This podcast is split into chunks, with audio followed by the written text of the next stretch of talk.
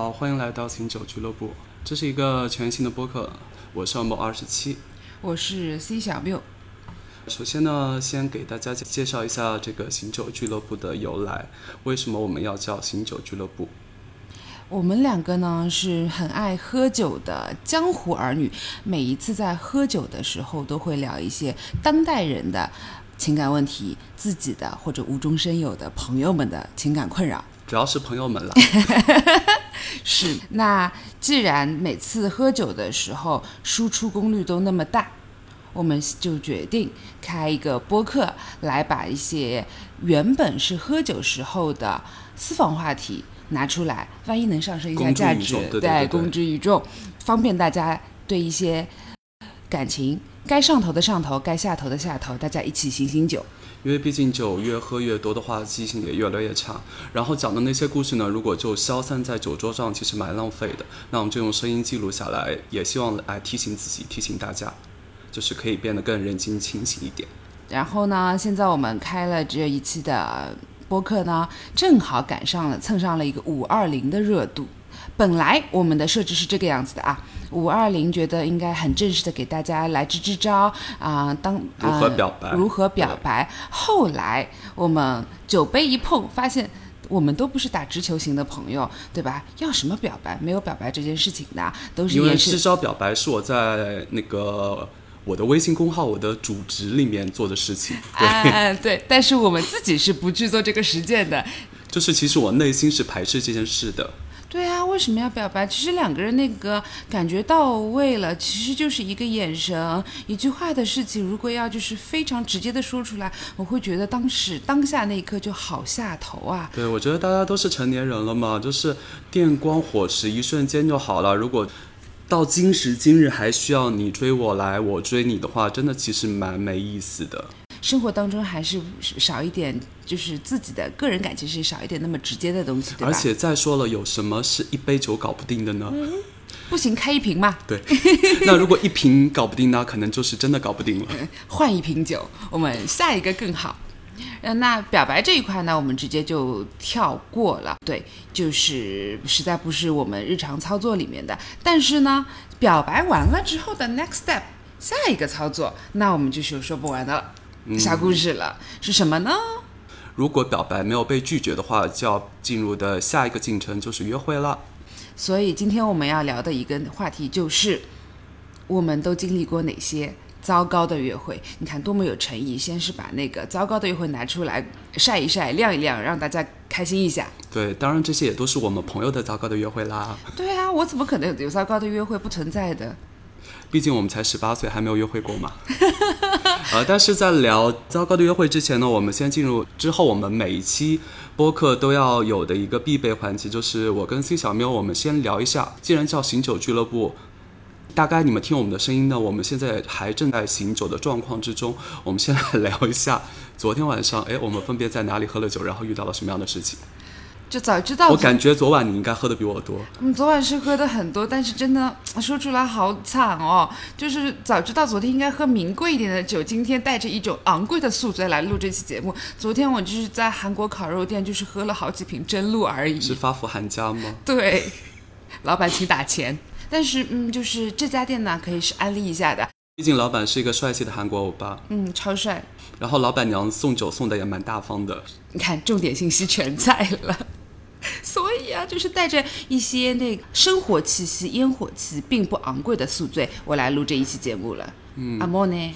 我要补充一点，而且觉得这家餐厅还蛮适合，就是初次约会的。嗯，就是蛮利于搞定一些事情的。对，那个氛围非常的好，就是全员氛围组。对，当然两个人约会可能不太适合，因为氛围有点太过于热烈，没有那么浪漫。但是两个人还在暧昧期，然后想要通过拉一帮朋友。过去，然后来促成这段约会的话，我觉得那里的氛围还是蛮适合的。啊，感觉好年轻的气息。嗯，是的，有一种回到就是韩国东大门的感觉。好想去韩国哦，是不是呢？嗯。那我昨天晚上，哎，我昨天晚上其实喝了两拍，但我哦，你昨天晚上是韩式，我昨天晚上是日式之夜。呃，我先去了一家呃我很喜欢的日料餐厅，呃，原来要吃它都要跑去古北，然后昨天我们刚刚发现它在哎新天地开了。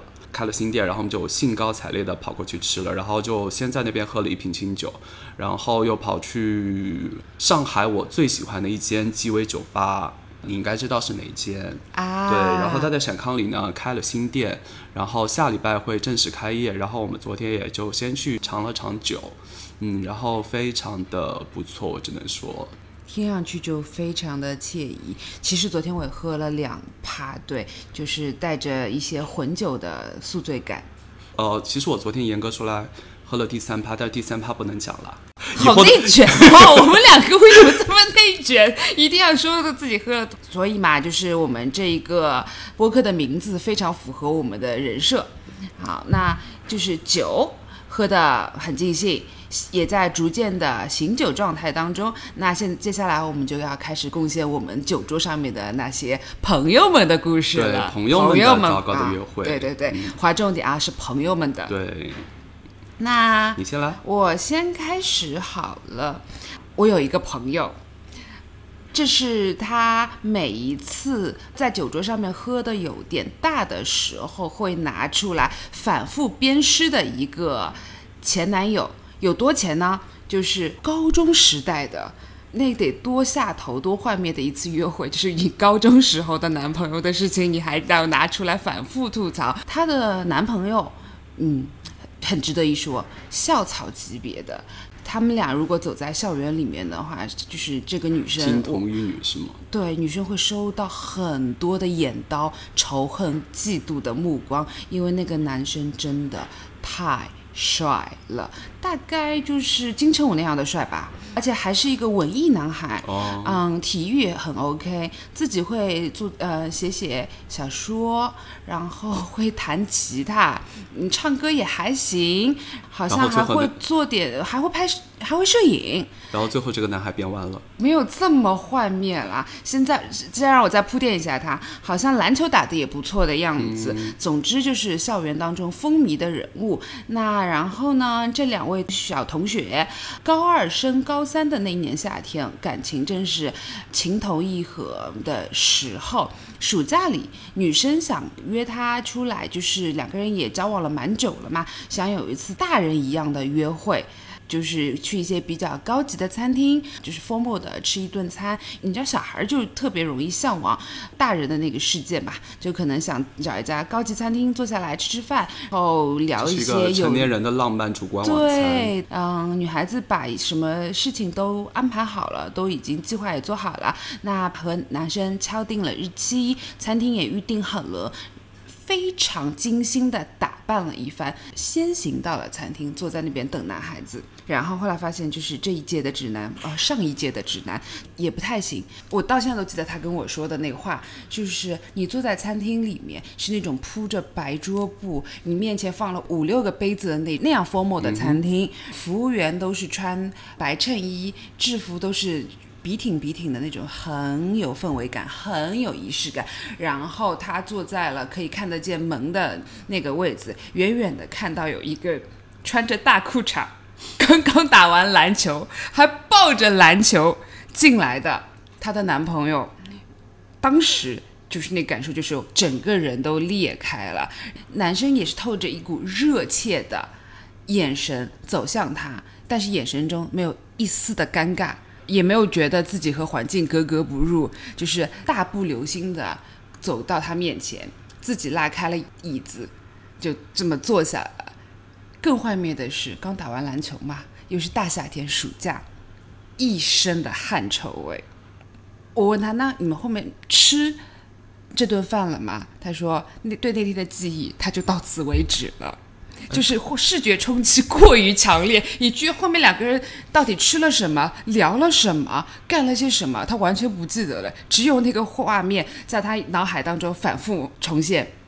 站在一个男生的角度来讲的话，在高中那个阶段，因为那时候《灌篮高手》很流行啊。我会觉得会有一种樱木花道的热血在耶。一开始尴尬一定是有的，但是转念一想，还会觉得哎蛮可爱的，甚至有一种就是蠢萌的给人的欲望在。我这么猜测，就是他们要有高中热血，或者是呃学生时代的轰烈，其实平时也有。他们俩只要一起出现在校园里面，就是已经很轰动的一件事情了。又是暑假，而且是高二，我觉得可能是高二升高三那个暑假，也有一点点的催化作用在。那个时候就是每个人都进了，马上就是像大人嗯这个阶段转变的时候，所以其实会有很多憧憬、很多尝试，跟很多就是想做一些跟以前是不不再是小孩的事儿，然后没想到一盆冷水就这么浇了下来。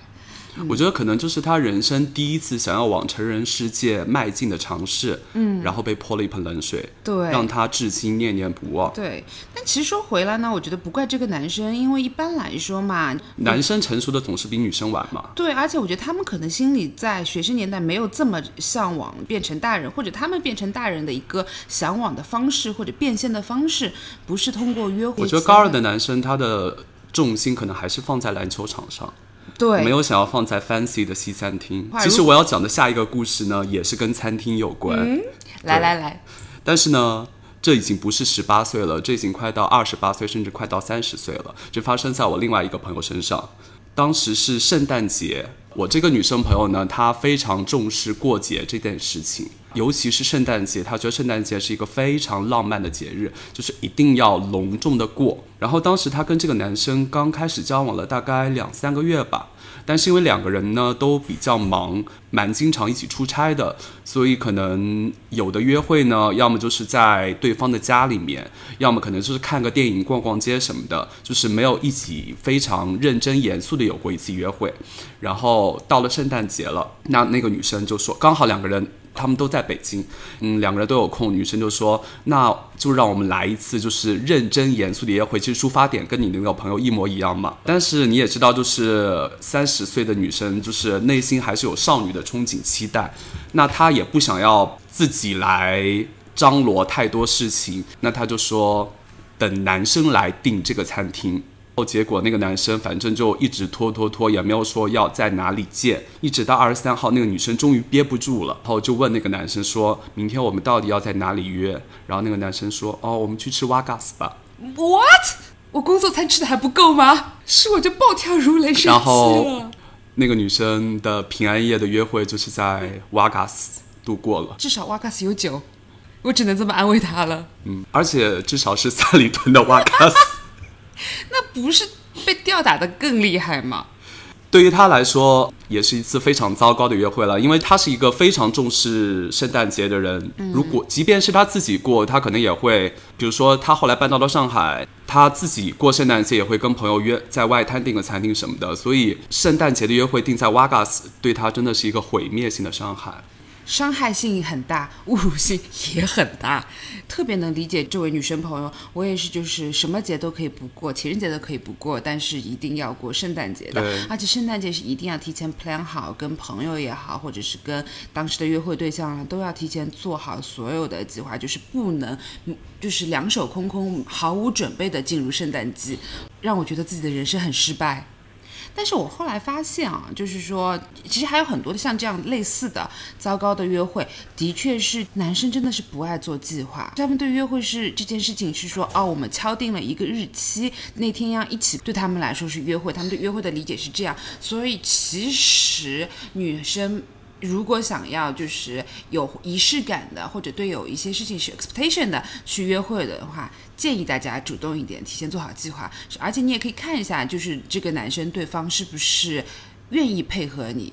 因为我曾经还有碰到过一个，我知道他做不了计划，然后我知道他很随性的当时的男朋友，然后那而且当时还处在异地恋。不能常常的碰到，而且呢，我当时他人是 base 在北京，我在上海，嗯，我我在上海，嗯然后呢，因为工作的关系，就是经常要出差去北京，所以这件事情上面，我觉得我能够出差过来，就在北京多待几天嘛，所以已经没有再跟他计较是他从北京来上海是比较多，还是我从上海去北京更多，这个我已经。忍了，建议大家以后不要忍，就是这种退让没有必要。那我所以其实这样，如果跟他约会的话，在北京多待几天的一个约会，其实我会有很多的憧憬跟很多想要做的事情，因为他也是个比较文艺的男孩嘛。就是有一次我们大吵架，就是因为我在跟他定那三天，我们可我们大概要干嘛？我说北京的地形我或者说交通状况我没有你那么熟，你稍微看一下，我们先去哪里？不要不是半个京城北京人吗？我在我对上海的地理都不是很熟悉的情况下面，更加不要说北京了。而且总要分配一点任务给到他吧。我已经把想去的、看的展，或者我们那个时候也是漫威电影最火热的那几年，所以就是有看不完的展跟电影，还有小胡同里面那些 live house 那些演出，其实会有蛮多的。那还有附近想吃的餐厅、打卡的餐厅，包括我其实我们两个后来发现口味上面的差别也非常大。他是从来不迁就我的，那我就把这些要。点已经全部拎出来了，然后就是说呢，稍微帮我排排序。然后他非常的懒，这么跟我说的，我就是到现在想起来都是火冒三丈。两个人在一起，随性一点不是一件很浪漫的事情吗？你为什么什么事情都要做计划，什么事情都要安排的井井有条？说实话啊，这这对我来说是一个非常灵魂的拷问。他问我这问完我这个问题的时候，我当场呆住了，停顿了。五秒之后，我缓缓的告诉他：“因为我是 PR。如果你们两个人在同一个城市，然后一周可以见三到五次，那约会可以就是稀松平常、随心所欲。但是你们两两个本身就不在同一个地方，然后你真的是漂洋过海从上海去北京去看他，那每次约会其实都是弥足珍贵。那当然就要好好计划、好好利用了。而且其实这一点的话，我比较能理解女生的心情。其实女生是偏向于。计划派的，就是希望能够把约会中的每一项事情敲定落实。但是如果看到男生一切都无所谓，没有任何的参与感，那会觉得心里面有一种被忽视的感觉，就是觉得对方可能没有那么重视这次约会，就是希望对方再怎么样也好歹也要参与一下嘛。对，就是这种这种他们。全程毫不参与的感觉，有一种提前进入婚后状态的感觉，提前感受了就是绝望的家庭主妇，老公全程零参与，家庭生活上的任何人，育儿也好，什么事情也是，明明还在约会阶段，提前感受丧偶。我觉得就是你不当计划组，你好歹也要当一个气氛组嘛。对啊，帮大家拎一拎。重点就是，有时候你觉得自己的女朋友或者是那个交往的对象为什么生气了，多反思一下自己。女生愿意来做计划的话，你们只要配合就好了呀。所以我想问你一个问题，就是如果你在约会过程当中发现这次已经是一次糟糕的约会了，那你会及时止损，还是会再给他机会？比如说像刚才我那个朋友。嗯圣诞约在瓦嘎斯，你会再给他下一次机会吗？我觉得要看交往多久。就是虽然我是一个上头下头都挺快的人，但是如果真的是一个正式交往的对象的话，那其实我要综合考虑，还是要看一下他。就是这件事情，只是因为他就是对吃喝玩乐不在乎，对圣诞节这一件事情不在乎，还其实我会往回倒带，和他平时的一些交往的细节当中，是不是就是我们两个人在一些生活方式跟喜欢的东西上面差的很多，所以我会适当的 review 一下，可能不会因此立刻马上和他。结束这段关系。我给你讲一个糟糕的约会的故事，然后你来告诉我，我这个朋友是应该当机立断发作，还是隐忍不发？好期待。对，首先我想问一下，在上海你最喜欢的约会地点是哪里？还是餐厅吧，就是一些平时就是会和朋友一起去的啊，那些小酒馆，就是能让自己感受到放松跟舒服的地方。嗯。嗯。反正就是我跟我这个朋友呢，我们最喜欢的约会地点都是全世界最快乐的地方——迪士尼。嗯，然后呢，我这个朋友当时就跟她这个男朋友去迪士尼约会，然后也是圣诞前夕，another 圣诞节，圣诞前夕，对，呃，对，当时是怀抱着浪漫的心情去的，对，而且你也知道，就是迪士尼的。呃，Tiffany，请给我打钱。而且你也知道，就是迪士尼的圣诞装饰是非常美、非常浪漫嘛，就有对，然后还有人工降雪什么的。然后呢，他们就快乐的玩耍了一整天了。嗯。然后我朋友发现她的男朋友在迪士尼乐园里面刷交友软件。现场如果对现场，就是他们可能坐下来在休息的时候，他就不小心看到对方在刷交友软件。当时他们已经在一起快一年了。现场大发飙，宁可明天第二天上那个社会新闻或者是上短视频的热门，我也是会现场发飙，直接摔他手机，当场分手。可能接下来的内容不是很政治正确，但是我觉得大家都是那个当代江湖儿女了嘛，就是偷腥这件事情太正常了，但是。你要做这件事情的话，一还是要尊重对方。对，至少藏一下吧，而且还是迪士尼这样全世界最快乐的地方，对，就是有玷污了玷污了迪士尼这种感觉，对。太可恶了。嗯。其实后来我朋友跟我讲这件事情的时候，我的感受也是跟你一样的，但是我朋友还是当时还是选择了隐忍不发，因为他当时他当时的想法就是说，不要因为这件小事破坏了这一次浪漫的约会。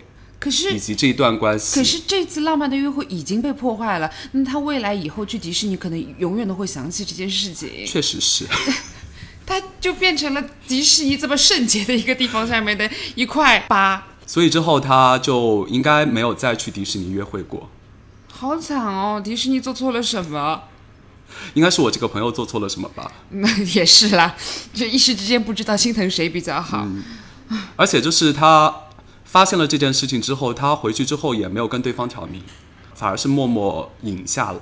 但最终对方还是就是也是出轨，最后分手了。所以我觉得现在想起来的话，就是真的还不如当时那个朋友就直接现场发作。对，我觉得如果是我的暴脾气的话，可能就是现场一定会发作。嗯，但是当然也可能担心吓到小朋友吧。让他们提前感受一下社会的残酷嘛。但是如果我把我天蝎座的一面的性格切出来，如果我当时那一刻那个就是怒气值没有到，我当然希望自己永远不碰到这么悲惨的事情。但是我可能知道他是就是要出去偷，还是这么不走心，这么随，真的是感受到了极大的不尊重。那回头再处理他，让他社死。我觉得这个不是悲惨，我觉得就是极品又好笑。对，我觉得这个真的是我知道的悲惨约会，不叫悲惨，就极品约会里面真的可以排前三了。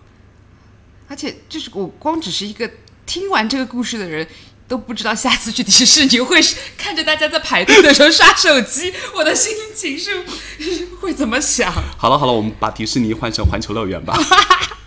啊，北京什么时候开？这样我又可以 dating 北京男孩了呢。所以请请大家以后去这些快乐的乐园的时候，做一个快乐的人，百分之百的沉浸在快乐当中。小软件什么时候不能刷？一定要在迪士尼刷。不管是约会还是偷情，都要有礼仪了。对对对，做一个合格的当代江湖儿女。刚才我们都是在。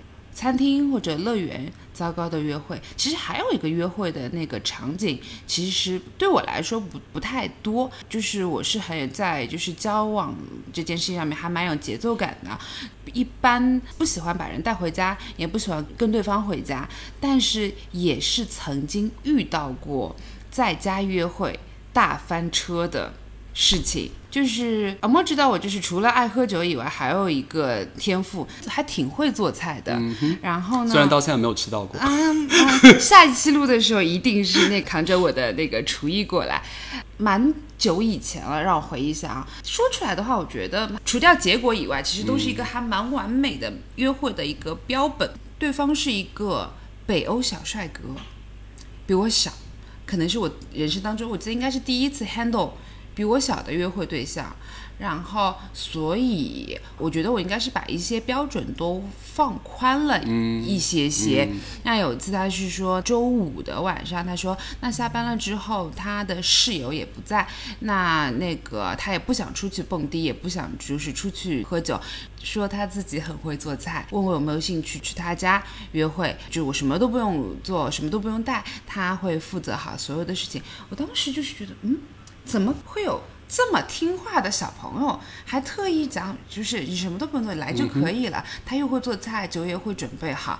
然后我就对这样的一次约会充满了期待。先过去到他家，然后就看到就是果然是青春期的男生的家，就是家里球鞋在玄关那边摆的乱七八糟。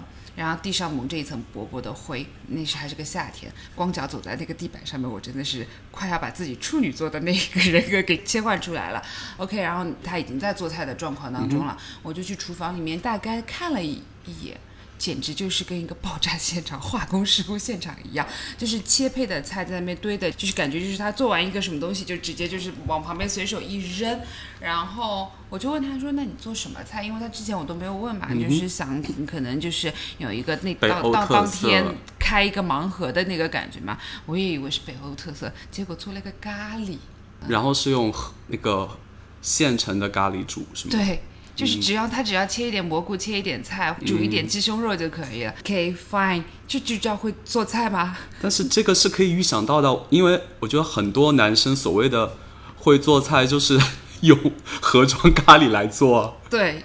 对，真的是这样。然后说那那那要帮忙吗？就是我是我真的是快要忍不住，就是那个想帮他把厨房稍微收拾一下。他说不用，第二天阿姨会来说，哦，这些东西你要放到第二天。我已经已经脑袋里面叮一下就觉得是一些不好的信号。那他就说，那你就去看会儿电视，问我要不要喝酒。我说好啊。那段时间就是夏天嘛，就特别爱喝那个 gin tonic。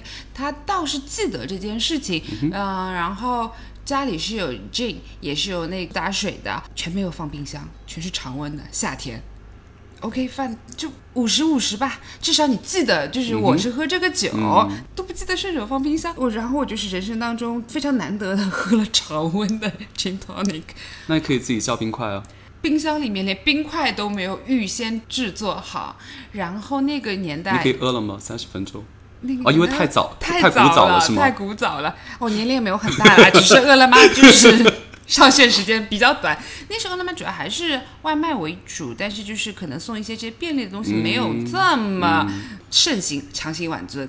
然后就嗯喝了，就类似于零五年南京跟北京中间还没有通高铁跟动车的时候是吗？不要这么确切，这个让人很害怕。他捣鼓了半天。终于那个菜上来了，说很会做菜，一晚上就那么一锅咖喱，我满怀期待。我说咖喱能做的多好吃，对吧？但是做的难吃也挺难的，我就是这样想的。尝了一口，我就看了他一眼，你是不是忘记放盐了？他尝了一口，哦天哪，好淡啊！就是当时有一种一环接着一环，非常少经历的在家约会这件事情，就完全变成了一个翻车现场，就是真的觉得孩子还太小。有这样的一个感觉，其实在家约会之后还可以出一期干货教程。但说到这个在家约会做饭这件事情，我之前有一个朋友呢，他也很爱给另一半做饭。嗯，他其实平时是不恋爱的时候是不做饭的，因为跟我们一样也都是江湖儿女嘛，平时也一直在吃喝玩乐。但是他一恋爱之后就会变成那种为人洗手做羹汤的 那种类型，约会基本上周末都是在对方家里面帮别人做饭。我印象特别深的就是。当时他们约会的时候，在上《喜欢你》，金城武跟周冬雨的那部电影里面，不是有一个那个巫婆汤嘛？然后我那个朋友呢，还特地从网上学了那个巫婆汤的食谱，然后做另一半吃。他们两个人都很喜欢那部电影嘛。就是当时我这个朋友为了这个在家约会这件事情，还真的是用心做了蛮多道菜的，因为他都会泼在朋友圈里面。至少从外表上看上去，那些菜都还蛮厉害的。虽然我们也没吃过，但是最后分手的时候，对方就说了一句话，说我一点都不喜欢吃你做的饭，就非常伤害。这也太不体面了吧？对方做错了什么？你要这样毁灭性的打击？而且因为当时他们在一起的时候，可能那个男生年纪也比较小，在一起的时候呢，那个男生显得很黏，然后。会一直就说哦，你做的饭好好吃哦，然后就会一直他来他家做饭吃。但是分手的时候却说哦，我一点都不喜欢吃你做的饭。我觉得这是什么仇什么怨？分手就分手，为什么分手之后还要有分手宣言，还要说出这样不体面、没情商的话？所以其实不管是在外面吃饭，还是在家吃饭约会，其实都是充满了风险。你出去吃可能会吃到瓦嘎斯，在家可能会吃到没加盐的咖喱。出去吃不仅是可能会吃到瓦嘎子，还有可能瓦嘎子更绝的，还有可能会碰到情绪崩溃的人。说出你的故事，不是我的故事啊，我的朋友的故事。来说出他的故事。呃，我这个朋友呢，当时是 dating 了一个，说难听一点是凤凰男了，嗯，就是他是一，我也不知道是哪个，反正是一个山里的男生，然后呢。后来通过自己的努力，反正后来就进了部委，做了公务员，工作蛮体面的，然后条件也都蛮不错的。然后我朋友觉得就各方面都还蛮适合的。然后两个人反正就交往了一段时间，因为也是别人介绍，各方面都还觉得蛮契合，OK 的。然后就有一次他们约会，那时候还是哈根达斯冰淇淋火锅很流行的时候，又是一个古早的故事了。听众会不会都没经历过这个年代？好害怕、啊！然后我朋友就约对方去吃这个哈根达斯冰淇淋火锅，吃完之后买单，我哎我忘了当时一份冰淇淋火锅多少钱，三百两百有不同的 set 的吧，但是差不多两三百、两三百吧，四百的对对 set 都对有。，对对对，还是我朋友买的单哦。然后那个男生看到那个价格，突然就有点哽咽了，哽咽，对，就意戏思这么多吗？就意思是说这一顿他父母要种多久的田才能赚到之类的。我瞳孔地震了。然后我朋友当时就有点吓到了，你知道吗？就没有说对方不好的意思，但是这是一个不合时宜，就是这个 topic 出现不合时宜，稍微帮着男生 defend 一下的话，其实可能就是他是非常习惯于去做一些物价上面的算术题，去想就可能这笔花销在他。Old life 的当中是一个需要多少的努力才能够换取这样的一个配吧，就可以这样举例子。但是他现在已经拥抱了另外一种生活方式了，自己也过得还 OK 的情况下面，当然勤俭节约的确是美德，只是说你把这个话题在这一刻这样提出来的时候不聪明，会让人就有点煞风景。对对对对因为毕竟就是那一餐就是双方还蛮 enjoy 的，然后而且最后还是女方买的单。嗯，男生你好歹你在北京那时候那么早你都已经有了房了，不也是一个很好的工作部门，天哪，丝丝羡慕，毕竟这么早在里面，在北京已经有了房。但是在哈根达斯突然约会情绪崩溃这件事情也是蛮吓人的，就是哈根达斯而已了啊。嗯，吓人按的下头。就是如果他说他的哽咽的点是说这一顿的那个费用相当于，你就拿不要拿他的那个举的例子打的比方，实在是让人就是很难跟他共情。你如果说成是折算成是你的每个月要还的房贷的几分之几，我觉得还没那么下头，虽然也挺下头的。希望大家听这一期播客的朋友永远不要碰到这样的约会，这是我们对大家的美好祝福。嗯在约会中，双方情绪崩溃的，有没有大打出手？有没有上社会新闻？哎，差不多哎，也是一个圣诞节。天哪！大家圣诞节是来渡劫的吗？其实我现在真的发现，圣诞节比情人节更容易考验情侣。情人节往往只会两个人过，但是圣诞节的话，经常会是大家一堆朋友轰趴，对不对？嗯，对，这个就发生在一个轰趴上。当时我这个朋友呢，跟她的男朋友刚刚在一起没太久，她这个男朋友其实说实话有一点不是很合群，就是跟我们这一堆朋友都不是很合得来。